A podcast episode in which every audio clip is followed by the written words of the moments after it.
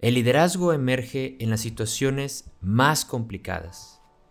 Esta es una de las frases que sin duda aplica para todos los contextos y hoy más que nunca. En Maestros del Futuro hablamos sobre las competencias que se requerirán en el futuro del trabajo y hoy,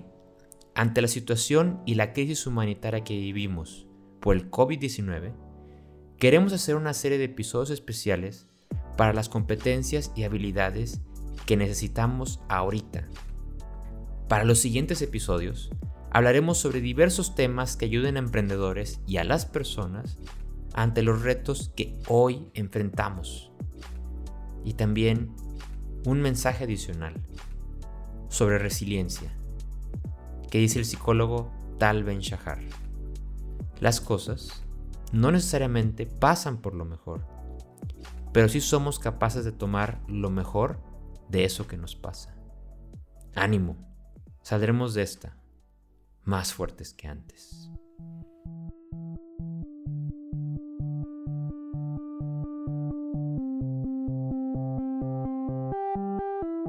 Las reglas sobre el trabajo se están borrando más y más rápido. Descubre aquí, en Maestros del Futuro, cómo puedes prepararte tú para ello.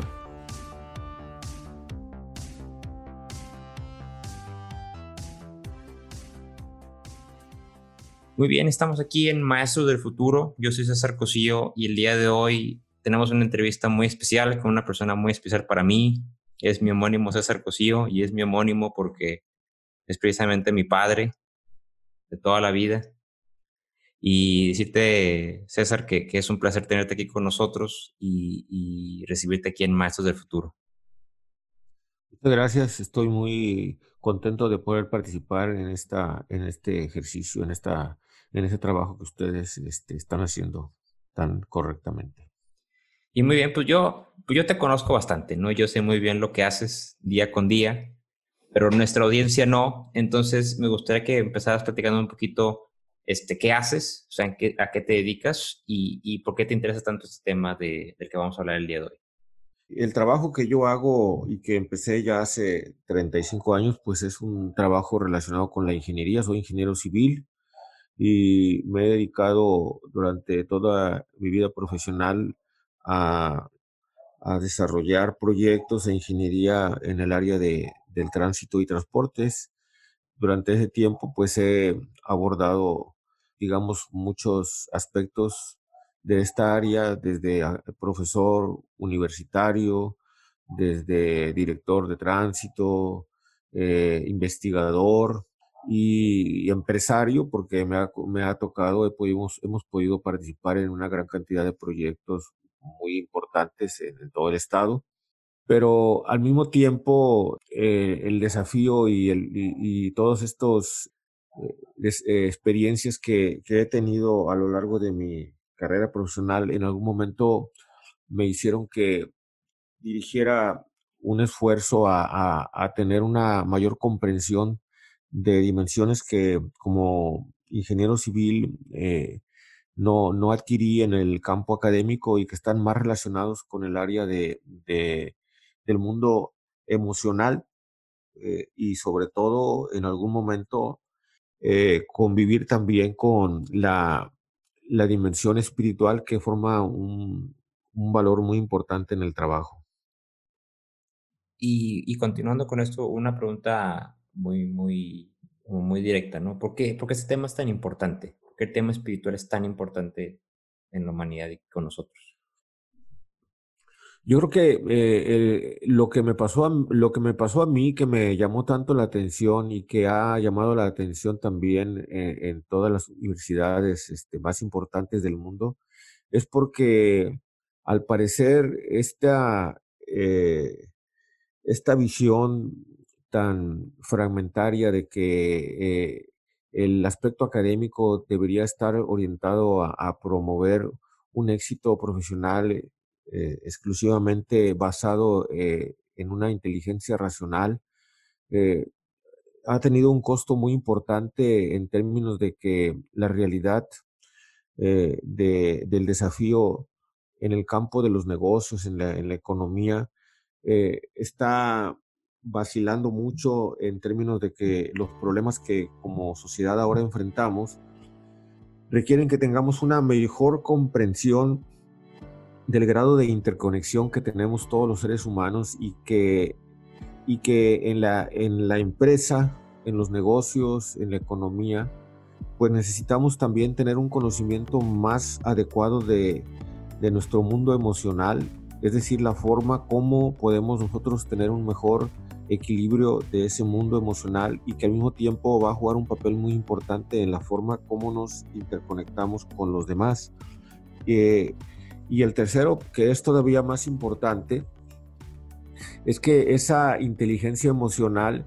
eh, adolece de una condición que si no está presente eh, en el escenario de la experiencia humana, pues va a tener implicaciones muy profundas como lo está teniendo actualmente en el mundo y que tiene que ver con tener una vida que tenga un significado y un valor profundo, además de que debe de estar acompañado de, de una eh, conducta o, eh, moral, ética de primer nivel, porque pues ah, nos hemos dado cuenta que que el, que no tengamos una comprensión y una capacidad para convivir con estas dimensiones del ser humano, pues lógicamente ha generado un caos tremendo a la hora de, tener una vida plena. Y de aquí de lo que estás mencionando, César, eh, me gustaría como iniciar la conversación. Que uno de los temas que nos ha tocado platicar en muchas ocasiones previos a, previos a esta ha sido el tema de, incertidumbre, ¿no? Y de hecho, para platicarte que estamos teniendo unos episodios especiales de incertidumbre aquí en Mazos del Futuro. Y, y, bueno, la incertidumbre el día de hoy quizás se vive un poquito como con más intensidad por lo mismo de la pandemia que estamos viviendo. Pero antes de meternos un poquito a eso, ¿cómo, cómo podríamos definir a la incertidumbre? Sí, la, la, la incertidumbre podríamos definirla como, digamos, una actividad de la mente que trata de convivir y de tratar de controlar los eventos que van a suceder en el futuro con el fin de garantizar una seguridad psicológica. Es decir, la posibilidad de, estar preparados para poder controlar eh, lo que va a suceder en el, en el entorno próximo y que está relacionado con la dimensión del tiempo. Y por ejemplo, también, eh, no sé si no, sé, te ha pasado que de repente se oye mucho la frase de es que me cuesta mucho lidiar con ella, me cuesta mucho lidiar con la incertidumbre, o, yo o incluso se ve en otras, en otras palabras que la gente menciona, es que yo tengo que tener todo planeado, no puedo dejar nada al aire. ¿Por, qué crees que, nos cuesta tanto lidiar con ella, con lidiar con la incertidumbre? Nos cuesta trabajo eh, ya desde entrando en los terrenos ya de, esta, de la materia con mucha seriedad, porque de acuerdo a, la cultura y de acuerdo a, las necesidades que los seres humanos vamos teniendo, siempre estamos tratando de encontrar un equilibrio en términos de sentirnos bien, de sentir que las cosas están funcionando. Y entonces tratamos de que eso que hemos identificado como, como eh, situaciones placenteras, adecuadas y correctas mantengan una, un sentido de permanencia. Y la forma en que lo hemos logrado es que hemos buscado tener una capacidad que pueda responder ante la adversidad a través de un modo de solucionar problemas. Y una de esas eh, cualidades de, de solucionar problemas pretende e imagina que tiene la capacidad de prevenir cualquier, cualquier situación que venga en un futuro, como lo hemos determinado, vamos a estar preparados. Por lo tanto, eh, lógicamente que esto no va a ser posible porque, en primer lugar, no podemos jamás o no ha habido nunca nadie que pueda resolver un problema que se va a presentar en el futuro, resolverlo en este momento y segundo, porque al parecer este modo de solucionar problemas no puede aplicarse a todos los, a, toda la experiencia que el ser humano tiene en su vida. Porque si bien ese modo de solucionar problemas funciona en el campo material, es decir, por ejemplo, pues en, la vida de, producción, en, a lo mejor inclusive dar una materia académica donde se tiene ya un programa, en dirigir una sesión, eh, digamos, empresarial o en la logística de repartir mercancías, en el transporte. En el caso en donde participan los eventos internos, es decir, donde los pensamientos, las emociones eh, y las sensaciones del ser humano empiezan a cobrar fuerza, ese método en lugar de promover un bienestar, es precisamente el origen, el querer solucionar un problema interno, eh, lo que genera más, más problemas. Incluso parecería que hasta cierto punto esa incertidumbre hace que los nervios y las emociones salgan e incluso exista como esa tendencia de decir es que me traicionan. Sí, sí, porque lo que sucede es que la mente, eh, al verse desafiada y no poder contrarrestar el impacto de este sentido de incertidumbre, pues lógicamente una de las respuestas, una de las respuestas es precisamente que lo que se hace es generar una mayor actividad mental. Y entonces, en el caso de la incertidumbre, que, es, un, es una proyección al futuro, lo que, lo que provoca es una emoción de miedo, porque lo que tenemos es que si queremos, si vamos, queremos lograr algo y no tenemos controlada la situación, tenemos mucho temor de que esas, esos, esa posibilidad no se vaya a lograr realizar. Y, el hecho de generar una actividad mental, pues lógicamente va a generar también ya o va, va, a influir ya en la estabilidad emocional de las personas. Oye, nada más para aclarar, cuando, cuando te refieres a actividad mental, ¿a qué nos referimos? Pues bueno, eh, me gustaría en este caso citar, por ejemplo, lo más adelantado que hay en el campo de la ciencia en este sentido, que proviene precisamente de la Universidad de Manchester, donde el doctor Adrian Wells eh, ha elaborado ya una intervención muy importante en el campo del manejo de, en este caso, de la ansiedad y de, y de la depresión y de trastornos muy importantes que actualmente la, la sociedad en el mundo tiene eh, y que está relacionado precisamente con la forma en cómo respondemos a, a, este tipo de adversidades. Por ejemplo, mucha gente ante esta pandemia tiene cierta respuesta cuando tiene un pensamiento, por ejemplo, podría yo enfermar o podría yo perder el trabajo o podría suceder que, que alguno de mi familia se enfermara y esto se agravara. Las gentes tienen este mismo tipo de pensamientos, pero no todas las personas eh, van a terminar con un problema emocional fuerte de ansiedad o de temor ante esta incertidumbre. Y básicamente lo que se ha, eh, lo que se ha demostrado es que no, no son precisamente los pensamientos como se pensaba los que van a provocar este problema, sino la forma como nos vamos a relacionar con esos pensamientos. Y esto es común para, todas para todas las culturas y en todos los lugares del mundo. Probablemente en México o, por ejemplo, en los estudiantes, en cualquier parte, eh, la gran actividad mental que se tiene en cuanto al esfuerzo para tener un control en el mundo material, pues implica precisamente que ante este problema o ante esta situación, nosotros querramos resolverlo cuando es imposible tener una solución eh, ante esto que sea determinada por una mente analítica, ¿verdad? Y de hecho, y de hecho, y por ahí, como estás empezando, era mi siguiente pregunta, ¿no? A, cada persona, por supuesto, sus temores, la incertidumbre y todo ello lo lleva a, a diferentes reacciones, ¿no? ¿Cuáles ves que son estas diferentes reacciones que pueden existir? Pues yo creo que, que ahorita lo comentas, lo más, lo más eh, inmediato que, que, se me ocurre es pensar que la gente puede eh, estar preparada para tener un control ante lo que está sucediendo.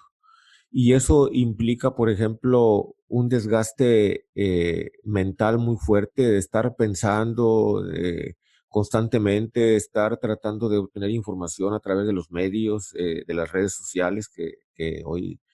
pues vemos que está constantemente mandando información, mandando información,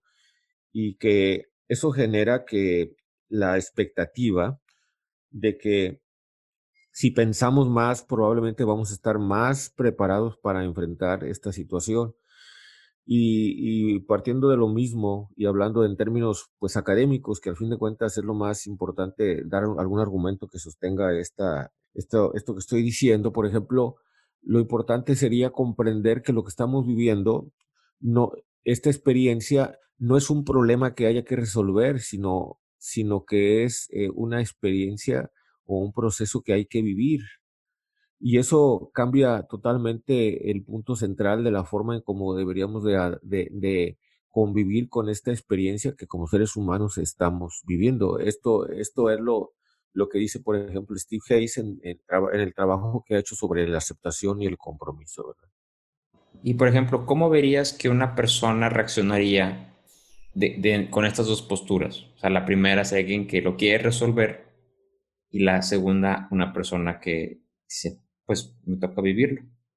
La primera, la primera respuesta que se basa en tratar de, de resolver un problema eh, lo único que va a generar es que va a suceder que esta persona va a entrar en terrenos de mucha ansiedad, de temor y de que sus decisiones y su, y su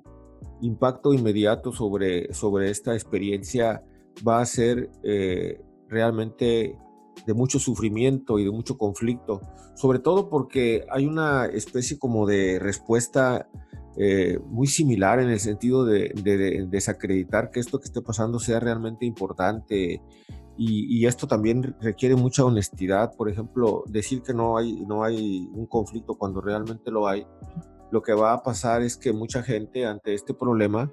pues pueda inclusive, por ejemplo, asociarse con otras gentes que compartan esta misma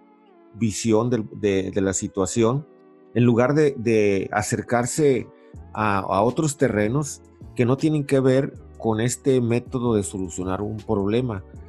Por otro lado, una gente, y, eso lo podemos ver porque cuando platica uno con las los amistades y los amigos que han estado mm, de alguna forma consciente y responsable mm, asimilando las, las propuestas que hace el gobierno, por ejemplo, de quedarse en casa, se, se observa que, que es, que este, este grado, esta capacidad humana de adaptación eh, nos ha permitido en ese espacio de tener que enfrentarnos o confrontarnos con esa percepción que tenemos acerca de nosotros mismos, nos pone en contacto con emociones y con sentimientos mucho más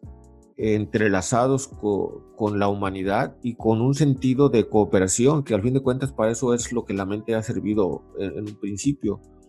Y desde esa posibilidad, pues estamos descubriendo en, esta, en este periodo de, retiro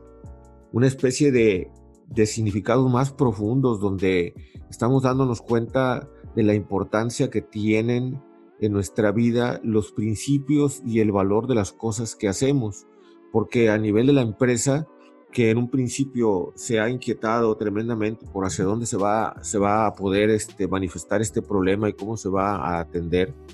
ha tenido que poner en medio también a todas las personas que participan, los líderes conscientes, las buenas decisiones,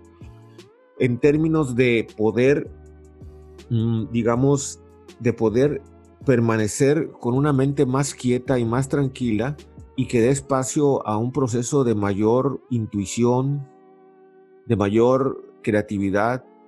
y de mayor, y de mayor fortaleza para poder entender todo lo que está significando este, este escenario al que estamos nosotros enfrentando. Muchas veces eh, se nos pasa por la mente que, que si no tenemos como control de las cosas, por así decirlo, eh, nos puede llevar a una situación en que estemos inconformes, incluso infelices ante eso. Pero ante esa situación, ante ese paradigma, por así decirlo, ¿crees que cuál sería como la, la o, tú crees que podríamos ser felices incluso en incertidumbre? Por supuesto, eh, eh, la incertidumbre forma o más bien eh, pertenece a, una esfera de la, de la conciencia que es por sí misma liberadora, porque eh, durante eh, el periodo de juventud, el periodo del esfuerzo en la empresa, el periodo de esfuerzo de satisfacer necesidades inmediatas básicas, siempre está este sentido subyacente de que en algún momento podemos tener un equilibrio y un control sobre todo, sobre todos los resultados a través de nuestro esfuerzo, de nuestras capacidades. Por eso, por ejemplo, las empresas tratan de promover proyectos que sean sumamente e, exitosos en términos económicos y pues es, un, es una manifestación en la conducta humana porque lo que queremos es garantizar que si estamos bien hoy vamos a estar bien eh, en, algún otro momento, pero precisamente eh, está claro y, y esto ha sido muy comentado ya en el ámbito del mundo espiritual, que es necesario entender que los cambios de la conciencia, es decir, la transformación de la conciencia, jamás van a suceder cuando nosotros, los seres humanos, nos encontramos en una zona de confort, sino es precisamente cuando la adversidad se presenta que va a poner al ser humano a prueba y va a tener que él encontrar una dirección mucho más significativa y valiosa en aquello que le da sentido y significado a su vida. Y entonces, desde esa perspectiva, lo más valioso que podríamos decir es que una vida plena tiene que tener el conocimiento, pero no un conocimiento racional, es decir, no porque yo lo diga o porque alguien lo haya dicho, va a cambiar, sino por una experiencia directa de que la incertidumbre forma parte de, de algo que está presente en un ser humano que ha logrado trascender el ego que interrumpe una conexión con algo más trascendente. De tal forma que si queremos tener seguridad psicológica, es decir, que si queremos garantizar una seguridad psicológica, lo único que podemos hacer es tener una experiencia directa de que esa seguridad psicológica nunca jamás la vamos a poder lograr. Y eso es realmente liberador. ¿Y cómo, cómo hacemos para llegar como a esa postura, a esa mentalidad? Pues eh, lo, lo, que parece ser que está haciendo el camino para, para este nueva, esta nueva visión y que empezó pues a partir de 1980, 1990 a través de, las mejores universidades del mundo, en, Harvard, en Stanford, en Berkeley, viene siendo este esfuerzo que, que precisamente personas como John Kabat-Zinn, este, Richardson y eh, Matthew Ricard, que es considerado el hombre más feliz sobre la Tierra, o, por ejemplo, personas del campo de las neurociencias empezaron a trabajar precisamente con los que consideraran que eran las personas más felices del mundo y esas personas resulta que son los monjes que meditan. Entonces, a partir de esto, cuando, cuando la psicología había dedicado mucho esfuerzo para entender qué es lo que hace que, que las personas vivan con tanta infelicidad, con tanta ansiedad, con tanta depresión, que son problemas muy serios actualmente en el mundo, dijeron, ¿por qué no hacemos un esfuerzo y estudiamos a las personas que son más felices? Y esto dio surgimiento a una nueva visión en, el panorama mundial acerca de cómo cambiar ese, ese sentido que, que teníamos y que ahora ha surgido o ha resurgido como la visión o, o, la tendencia más importante en el mundo. Cambió la tendencia del mundo de la información al mundo de la espiritualidad. Y hoy podemos ver que a cualquier nivel, pues ha habido un surgimiento de escuelas o de, o de ejercicios relacionados con el yoga, con la meditación, por ejemplo, en las empresas, con actividades enfocadas a, a, a promover actitudes que sabemos hoy en día que van a promover un nivel de bienestar más fuerte, como es en este caso la gratitud, la generosidad, la autocompasión, el ejercicio físico, una comida saludable. Pero yo creo que el punto central de todo esto es como se puede apreciar en todo el mundo. Eh, eh, parece ser que la respuesta más importante está en, la capacidad de nuestra atención plena y que se está promoviendo a través del mindfulness. Muy bien, de hecho es un tema que eventualmente abordaremos en, otro episodio. Y, me gustaría eh, cerrar ya, ya para ir cerrando el episodio con dos, dos preguntas más la incertidumbre sin duda no es, un, no es una circunstancia de ahorita, ni mucho menos, por supuesto. Pero ante esta situación, ante quizás muchas miles de personas que, que efectivamente están viviendo una situación de saber si el día de mañana, cómo le van a hacer en el trabajo, si pueden salir, entre otras cosas, eh, ¿qué, ¿qué, les dirías a, ellos? ¿Qué pueden hacer? Yo creo que la, recomendación más importante sería en este momento mmm, empezar a revisar qué, qué, actitud y qué recursos están siendo realmente valiosos porque cada persona mm, de, de, acuerdo al grado de madurez y el grado a su nivel de, de conciencia, va a encontrar que hasta este momento ha desarrollado aptitudes, por ejemplo, no necesariamente en la práctica académica o, o porque haya, haya tenido que eh, dirigir su esfuerzo por algún problema, sino que simplemente la propia naturaleza nos ha dotado de capacidades internas como la resiliencia para, para poder enfrentar pues estas, estas tipos de adversidades. Yo creo que, que primeramente deberíamos de hacer un esfuerzo para hacer un, una reflexión acerca de cuáles son nuestras fortalezas y tratar de convivir eh, seriamente con este, esta experiencia en base a esas experiencias. Es decir, por ejemplo, si una persona tiene capacidad para permanecer con la mente quieta porque eh, no, no, no, es una persona de un temperamento tan aprensivo.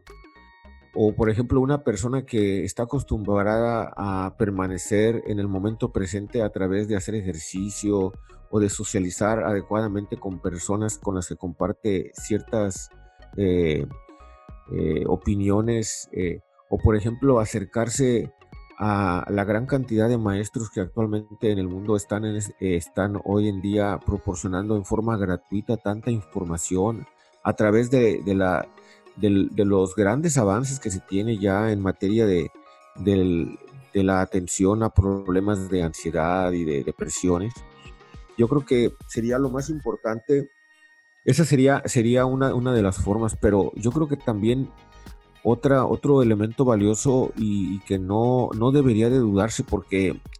lo, lo, lo, digo en términos de lo que ha sido mi experiencia, pero porque académicamente no hay una salida que no vaya a llevar hacia, hacia ese nivel, es la práctica de la atención plena,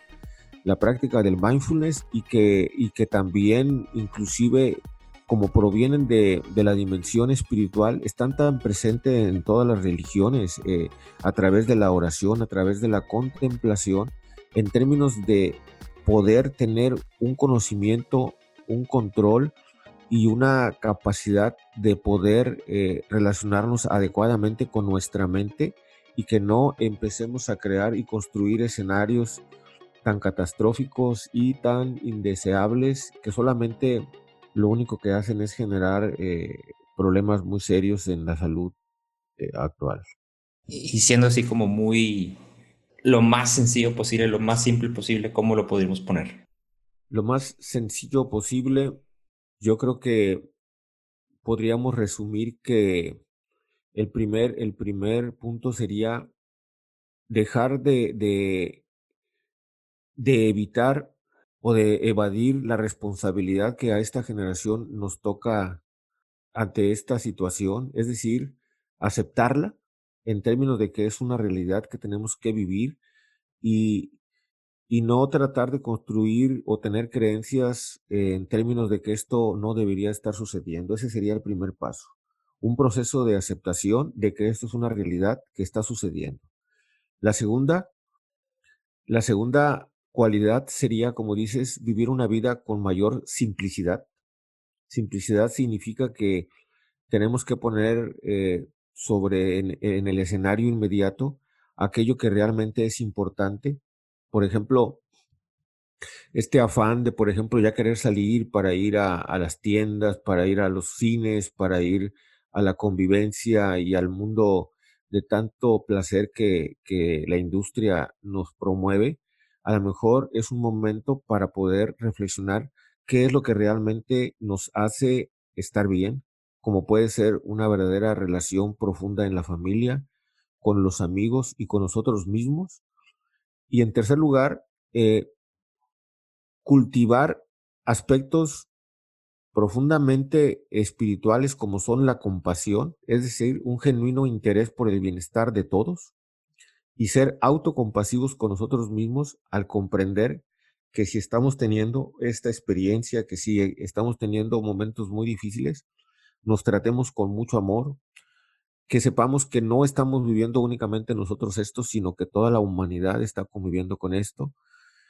y que esto que es una experiencia que eh, aparece en primer lugar ser algo o ser un obstáculo muy difícil, seguramente más adelante veremos que ese obstáculo se convirtió en un desafío que ha traído con, consigo una gran cantidad de, aprendizaje para todos y que probablemente podamos plantear que ese, ese desafío se convirtió en un regalo para la humanidad. me encanta ese cierre y, y, para, para, incluso para, para concluir, no sé si quieras agregar algo más a partir de todo esto que hemos platicado el día de hoy. Pues yo creo que mmm, lo único que podría agregar es que eh, nos damos cuenta de que todas las acciones que como seres humanos estamos teniendo eh, tienen un impacto tremendo en todo lo que va a surgir de aquí en adelante. Pensamos que necesitamos líderes muy, digamos, muy, transformadores y muy importantes eh, en términos de que van a venir y nos van a salvar, nos van a guiar, cuando realmente lo importante eh, es encontrar la mejor respuesta que podemos dar nosotros eh, para tener una vida más adecuada y eso implica empezar con nosotros mismos y empezar con las gentes que están a nuestro lado. Empezar con la gente que trabaja en casa, que, que ha estado tanto tiempo trabajando y de repente despedirla y dejarla sin trabajo y querer ir a ayudar a toda, a, toda, a toda una comunidad y hacer actos de caridad, debemos de empezar con nuestras familias, con nosotros mismos, con la gente que está más cerca. Y si queremos pensar que va a haber un cambio transformador, por más, por más eh, eh, digamos, eh, sencillo que parezca, yo creo que comprender que si algo va a cambiar, que va a mejorar esto, es entender que ese cambio debe de surgir primeramente desde nosotros mismos. E, empezar con nosotros mismos y si por, no podemos ayudar, por lo menos no crear más daño a nadie, ¿verdad? Muy bien, César, pues este, pues muchas gracias por, por tus consejos, por tu perspectiva, que sin duda nos acerca más a entender eh, muchas circunstancias que nos pasa y, creo que nos ayuda mucho mejor a, enfrentar el, el, futuro. Te agradezco muchísimo y y, pues, espero que estés muy bien. También espero que te cuides bastante. Y igualmente, y muchas gracias por haberme invitado a participar en este, en este ensayo y en este esfuerzo para seguir eh, trabajando juntos. Maestros del Futuro es una producción de Simple Change, una empresa creativa enfocada en la construcción de un mejor futuro a través de la comunicación, marketing y educación. Suscríbete a este podcast en Spotify, Apple Podcasts, Google Podcasts o en nuestra página de internet www.maestrosdelfuturo.com. Síguenos en nuestras redes sociales. Nos puedes encontrar en Facebook, Instagram, LinkedIn y Twitter como Simple Change MX, donde publicamos más sobre el futuro del trabajo y las innovaciones que impactan y lo están moldeando. El productor y conductor de este episodio es César Cosillo. La edición y masterización del episodio corrió a cargo de César Cosillo. Agradecemos a César Ramón Cosillo por habernos compartido sus conocimientos y acercarnos más a entender el futuro del trabajo. Si estás motivado y motivada a impactar en tu futuro, ya sea con innovaciones o educación para el futuro, escríbenos a hola.simplechange.com.mx o visita nuestra página www.simplechange.info. Por último, recuerda que las ideas simples pueden producir grandes cambios. Esperemos que este episodio sea un detonador de ellos.